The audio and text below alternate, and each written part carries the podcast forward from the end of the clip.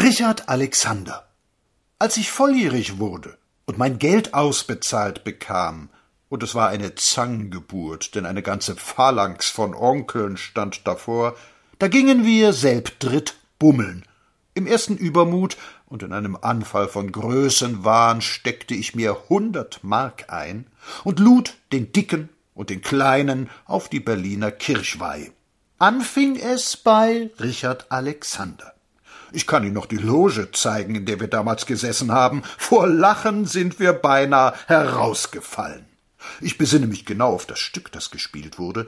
Es handelte sich darum, dass Richard Alexander, Schwerenöter und Mann von Halbwelt, eine junge, maskierte Dame zu sich ins Separé, französisch so viel wie Spielzimmer, geladen hatte und sie sich dort eine Weile vergeblich bemühten, sich gegenseitig auszuziehen. Sie ihn finanziell, er sie richtig. Mit ihrer Maske fing er an, und die nahm sie auch schließlich ab. Alexander konnte fünf Minuten lang nicht weiterspielen. So lachten die Leute. Ihm gegenüber saß ein Miesnick, was Miesnick, ein Mädchen, mit dem das Lokal aufgewaschen wurde, ein Lappen von einem Mädchen.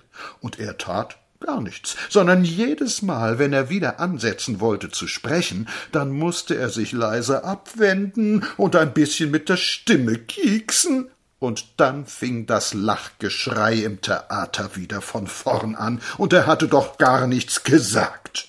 Wie oft haben wir noch über ihn gelacht. Immer kam da ein Akt vor, in dem spazierte er in Unterhosen umher. Sie waren berühmt, diese Unterhosen, und jener große Augenblick, wo er Himmel, meine Frau murmelte, badete das ganze Haus in ein unendlich wohliges Entzücken. Ich weiß noch, wie ich einmal neben einer richtigen Dame saß, und jener sang den ganzen Abend mit fester Hand, aber mit zitterndem Stift, und man hatte nicht das hässliche Gefühl, dass nun jede Frau im Theater vogelfrei wäre, den letzten entscheidenden Millimeter hat er niemals überschritten. Das mit der festen Hand war in jenem Stück, wo er zur Freude von ganz Berlin beim Mannheimer anprobieren gelernt hatte, weil das in dem Stück vorkam und er es auch ganz richtig machen wollte. Und nun zupfte er den Damen so fachmännisch an den Kleidern herum, dass die ganze Konfektion verständnisinnig und tief geschmeichelt lächelte. Ja, wirklich, das war wie im Leben.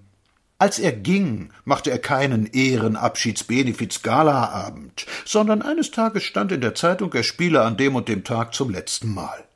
Ich schrieb ihm damals ein kleines Gedicht auf. Und er schickte mir einen großen Karton, auf dem war er in seinen hundert und aberhundert Rollen abgebildet, in allen jenen französischen Possen, die das Entzücken unserer Eltern gebildet hatten. Es war Theater aus der Zeit, wo die Börsianer noch mit den Goldstücken in der Hosentasche klimperten. Das Vergnügen hatte einen andern Klang.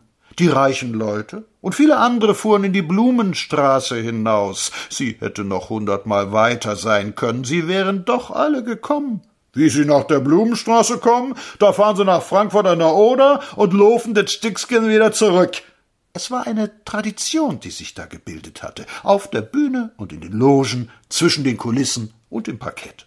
Seine Späße klebten nicht, nichts wurde mit schweißiger Hand serviert, alles blieb nett und amüsant, und man brauchte sich nicht zu schämen, mit andern gelacht zu haben. Er war komisch, in seinen langen Beinen zuckte zuckte die Lustigkeit, in seiner Nase steckte die gute Laune, in seinem Kehlkopf gluckste der Humor. Er hat Hunderttausende froh gemacht. Ja, in jener ersten Nacht gingen wir dann noch weiter.